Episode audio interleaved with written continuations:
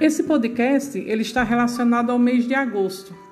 Né? Em agosto vivemos o folclore, é onde se usamos é, a leitura de cordéis, de parlendas, de trava-línguas, de adivinhas, né? Também tem as lendas e os personagens lendários que marcam o nosso folclore.